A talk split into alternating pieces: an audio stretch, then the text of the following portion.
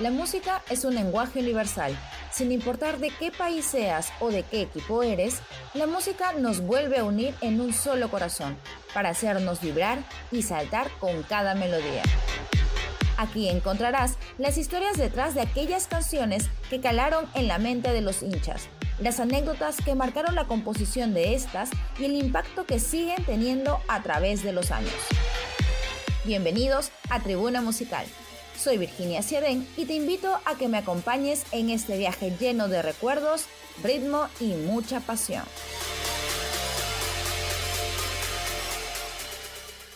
Capítulo de hoy. Shakira la artista con más apariciones en los mundiales.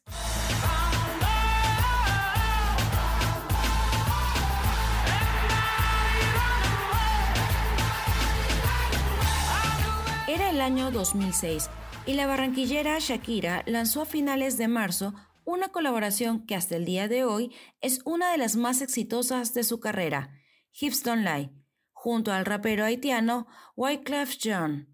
Si bien la versión original proviene de la canción Dance Like This, que el propio John lanzó para la película Dirty Dancing Havana Nights, los arreglos, sumados a los ingredientes latinos, permitieron que se convirtiera en uno de los hits de aquella temporada y que marcaría un hito en las descargas digitales.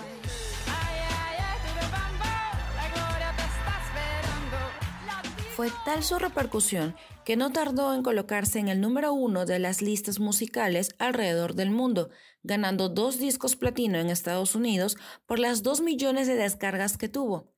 En países como Irlanda, Nueva Zelanda, Israel, Perú, República Checa y otros 18, incluyendo su tierra, Colombia, fue una rotunda bomba que acaparó las reproducciones tanto en radio como en plataformas digitales. El impacto que causó llegó hasta Alemania, país donde ese año también se llevaría a cabo la Copa Mundial de Fútbol.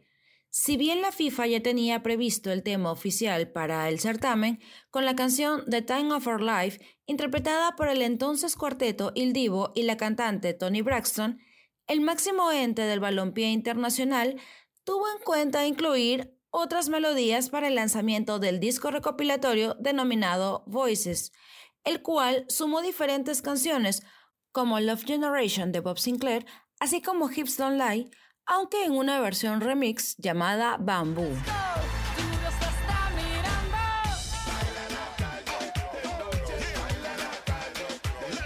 Tras la venta del disco del Mundial en mayo, un mes antes de que arranque el certamen, el remix de Hips Don't Lie Bamboo llegó a ser tan popular entre los fanáticos que fue inevitable incluir a la colombiana y a Wyclef Jean en la ceremonia de clausura en Berlín.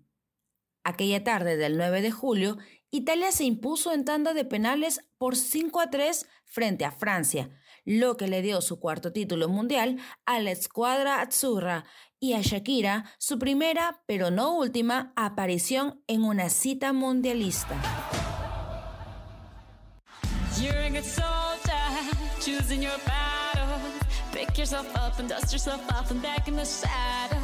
Luego del rotundo éxito que logró FIFA con la inclusión de Shakira al término del mundial anterior, decidieron que esta vez la canción oficial la hiciera ella. El resultado, Waka Waka. El cual contó con la colaboración del grupo sudafricano Freshly Ground, para darle a este hit el toque regional y festivo que se quería para el tema que represente al primer certamen mundialista celebrado en el continente africano. Se incluyó ritmos e instrumentación afrocolombianos como la soca, género musical de Trinidad y Tobago, sumado a una pegajosa coreografía. Fue así como, para Sudáfrica 2010, el equipo de producción de la Barranquillera puso en marcha la máquina para lanzar el sencillo Waka Waka, el cual al inicio no estaba pensado ser incluido en su álbum Sale el Sol de ese año, debido a derechos de autor.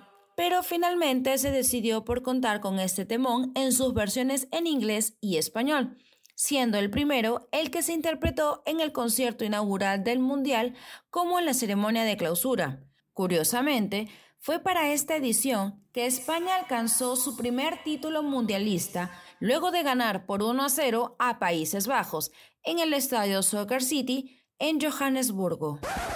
Pero, ¿por qué derechos de autor? Repasemos la letra. Si bien las estrofas contienen un mensaje de competencia limpia y de entrega, el coro, por el cual es conocida a nivel mundial la canción, trae consigo pequeños detalles. Sí, copia.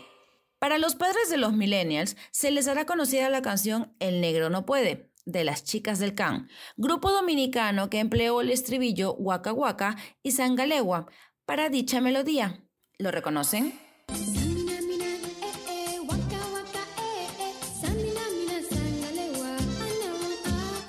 Esto llevó a una polémica por denuncias de plagio y derechos de autor, aunque el canto original provenga de Camerún, interpretado por primera vez por el grupo Golden Sounds, el cual luego afirmó que solo se trataba de un cántico popular que tomaron de las marchas de los jóvenes scouts en su país. Todo ello no empañó el enorme impacto que tuvo Shakira, pues no solo se ganó el cariño de los hinchas del fútbol, también de las comunidades africanas, quienes, por las regalías de la canción, recibieron apoyo económico para la fomentación de la educación en ese continente. Si nos centramos en el balompié, es inevitable recordar parte del videoclip de este tema, ya que contó con la presencia de los futbolistas Lionel Messi, Dani Alves, Rafael Márquez Álvarez, Carlos Cameni y Gerard Piqué. Sí, fue con esta canción que inició su historia, la cual ya conocemos cómo terminó. Volviendo a Waka Waka, su video en la versión inglesa cuenta con más de 3.270 millones de reproducciones, mientras que en español más de 750 millones.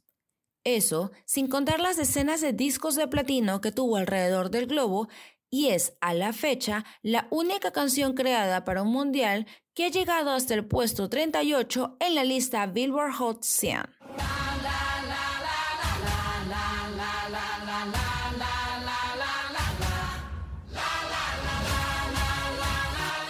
La verdad con esta canción es que no fue creada inicialmente para la Copa Mundial de Fútbol de Brasil 2014.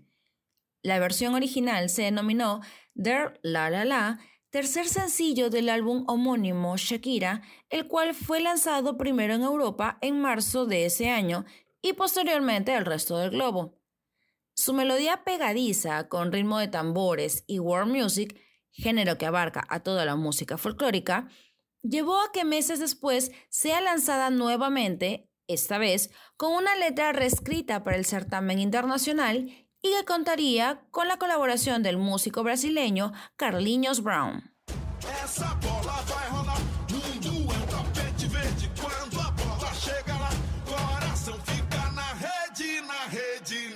Basta con escuchar el inicio de la canción para rápidamente pegarte con el resto y sentir la alegría y pasión por el fútbol.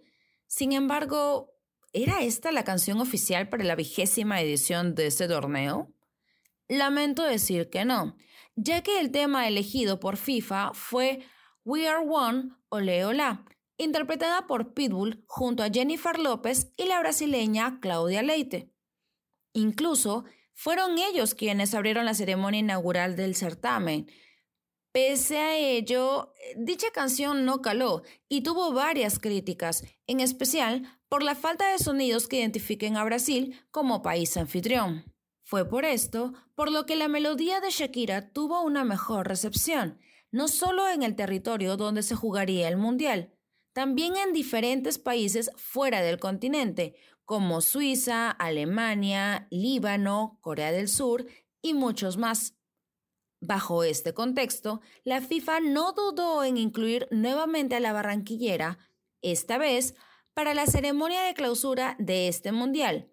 Justo ese día, Alemania se alzó con su cuarta copa tras vencer por 1 a 0 a Argentina en el Estadio Maracaná.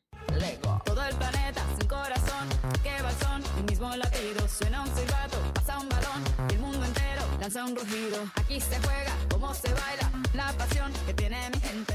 Un detalle importante de esta canción es que fue producida con la marca activa, a favor del Programa Mundial de Alimentos. Incluso, al inicio y al final del videoclip, lo dan a conocer, Por eso los personajes que aparecen entre bailarines y niños se dibujan una especie de sonrisa en el vientre en alusión a la necesidad de una buena alimentación. Y hablando del video, sí, también aparece Piqué, junto con otros futbolistas como Lionel Messi, Neymar, Sex Fábregas, Sergio Agüero, Radamel Falcao, James Rodríguez y Eric Avidal. Otro punto a destacar son la cantidad de reproducciones que sigue sumando a la fecha en YouTube, más de 1.240 millones en su versión en inglés y más de 187 millones en español.